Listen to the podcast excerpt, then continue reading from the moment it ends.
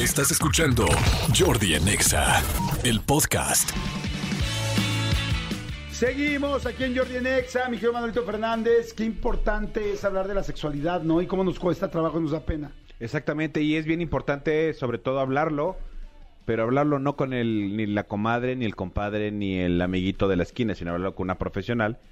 Y nosotros aquí en la cabina tenemos a una de las más profesionales, a una de las mejores de este país, Ay, gracias. mi querida Claudia Rampazo. Muchas Exacto. gracias, gracias. Rampazo, felices de que estés aquí. Igualmente, Sexóloga. Siempre me- te pregunto eso. ¿Es médico? Sí, ¿verdad? médica.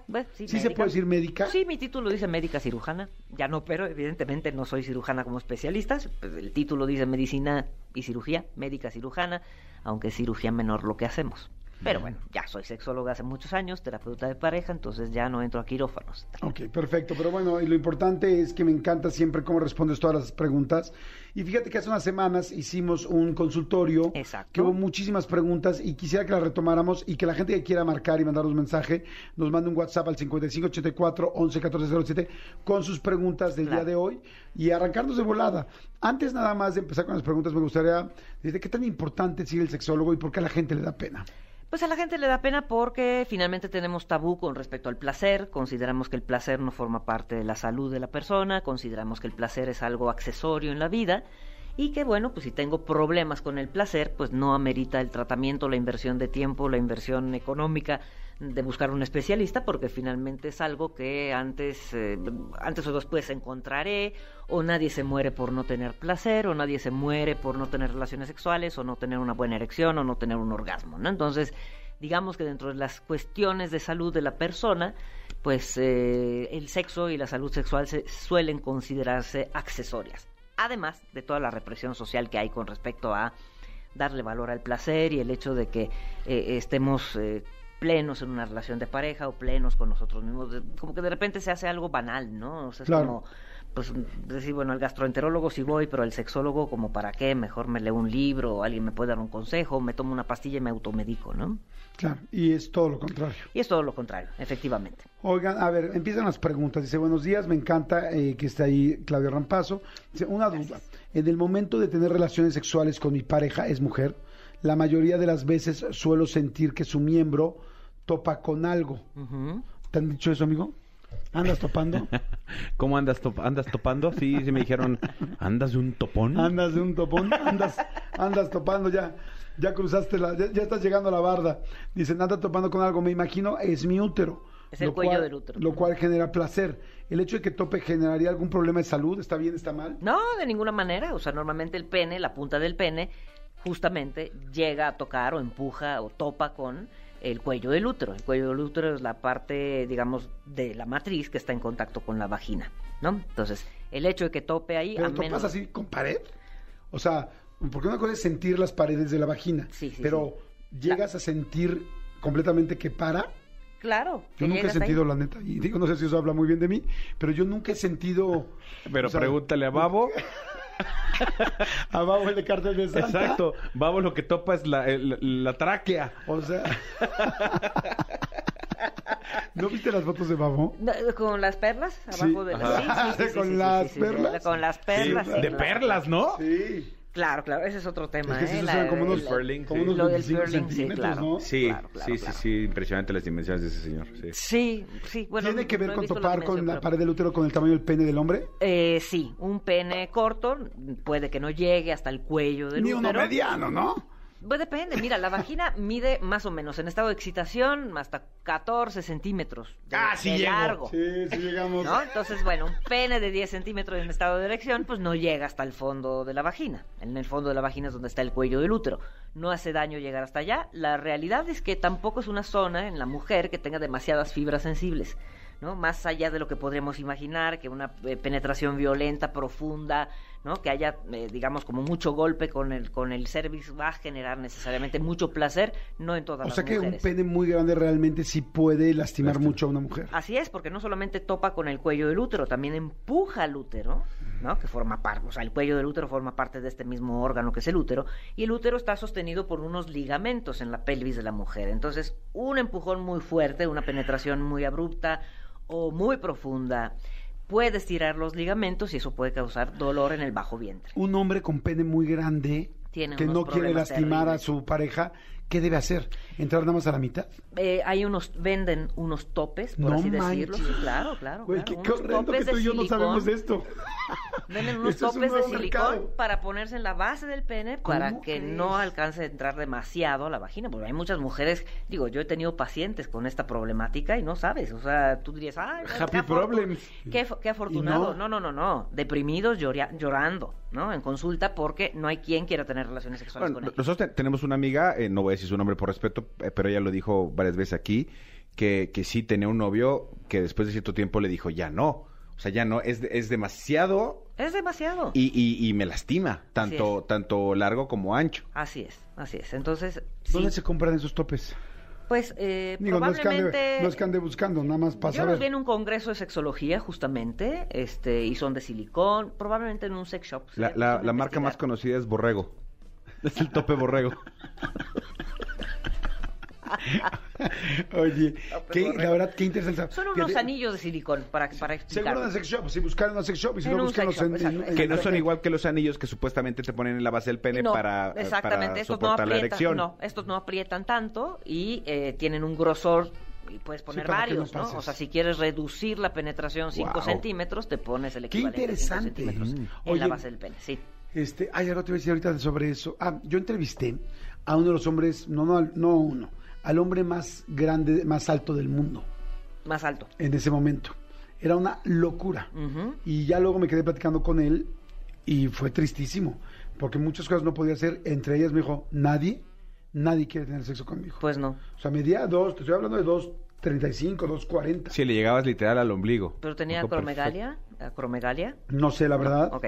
pero era ruso Ajá, ok. y, y te voy a decir una cosa todavía que a mí me hizo sentir muy triste, porque la verdad no se me hizo algo lindo, Sí. y quizá por eso también me acerqué tanto y platicamos tan lindo. Él trabajaba en un circo, Mm. y eso fue tremendo para mí, o sea, Sí, sí, yo no sabía que él trabajaba en el circo, y, y pues bueno, o sea, su forma de vivir fue vivir, porque era impactante, o sea, te digo, yo le llegaba claro, al ombligo. pero tampoco es que yo sea alto, pero, No, no, claro, pero yo, bueno, le, pues, yo le llegaba al ombligo, o sea, 240. Sí, sí, es impresionante. Pero decía, de las cosas que más me duelen es que no puedo tener sexo con nadie. Ay, sí, qué, qué situación. Porque pues pues, sí.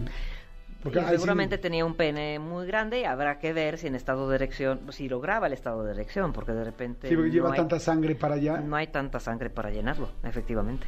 Madre ¿no? Entonces, bueno, sí, sí, sí, puede ser un problema. O sea, lejos de lo que podríamos imaginar, de que, ay, qué, qué felicidad, tengo un pene de 20, 20 centímetros. No, hay muchas parejas que pueden huir ante el temor del dolor. Esta pregunta la hemos contestado, la has contestado varias veces, pero la voy a volver a hacer porque a mucha gente le interesa. Jordi, este, soy un hombre de 51 años. ¿Hay algún tipo de testosterona para tener más actividad? Me siento con bajo libido sexual. Bueno, hay que do- documentar la deficiencia de testosterona. Siempre les digo a los pacientes, nada de ponerse testosterona, ir a la farmacia, comprarla, untársela, porque hay untada y tomada e inyectada.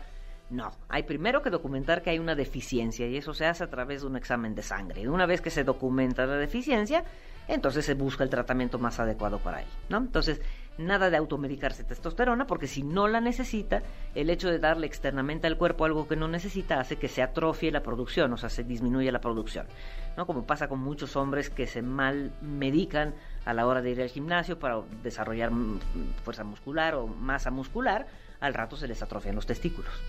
¿No? Entonces re- se les reblandece, se les hacen chiquitos, se empiezan con disfunción eréctil, se achica el pene justamente por este exceso de testosterona. Entonces, Tengan mucho ojo. cuidado, porque como ya viene la testosterona en las farmacias, ya tal, mucha gente se le está, muchos hombres se están poniendo como para, ¡ah! Voy a llegar más cañón y no. realmente nada más te estás acortando la vida. Exactamente. La vida sexual, ¿no? La vida sexual y tus testículos dejan de producirla, ¿no? Y lo natural es que ellos la produzcan. Solo si hay una deficiencia está indicada. Dicen, anónimo, eh, doctora, ¿es malo o perjudica hacer limpieza anal con enema y solamente agua? Esto para tener una limpieza en el sexo anal. Bueno, yo eh, respeto esta pregunta y además te preguntaría, yo no lo he hecho, pero hay mucha gente que se está haciendo ahora muchos lavados Sí. anales, no sé, bueno, no sé cómo se llaman. Rectales, sí. sí. Pero hay gente que ya me platicaron, el otro día fui presidente a Colombia y estaba en una reunión y todos los hombres, sí, sí, bueno, hombres y mujeres, todos, es buenísimo, yo me lo hago tres veces a la semana, tal, y me siento súper bien. Y yo decía, pues yo nunca me lo he hecho, me decían, pruébalo, te va a encantar, es buenísimo, o sea, no te va a encantar de rico, sino es, te vas a sentir muy saludable, muy bien. Y yo dije, no sé, o sea, es una percepción, eh, digamos, como algo Eh, médico, lo, lo recomiendan ellos. No, pero médicamente hablando no hay, digamos, no está documentado que hacernos lavados rectales ni disminuye la cantidad de bacterias en la zona ni nos hace más limpios. Simple y sencillamente el recto es una zona séptica, hay bacterias del colon y no hay manera de sacarlas de ahí. O sea, aunque te hagas un lavado con agua y jabón, ¿no? O con agua Ni con sal, no, ¿no? no, para nada. Es una zona que va a seguir siendo séptica.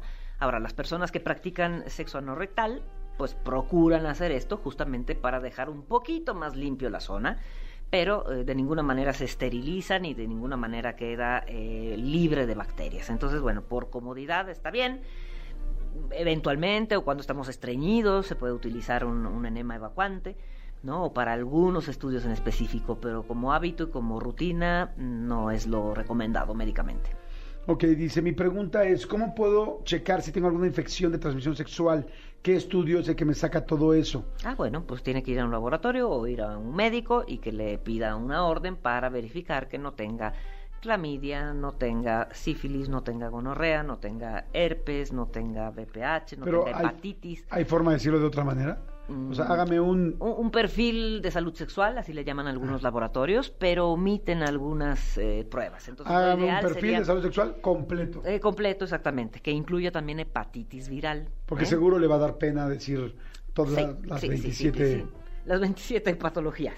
Exactamente. Entonces, sí, hay estudios para determinar si hay herpes, si hay sífilis, si hay gonorrea, insisto, VIH, son los más comunes, pero la hepatitis también. O sea, la hepatitis muy frecuentemente no la tomamos en cuenta como una enfermedad de transmisión sexual y puede ser muy grave.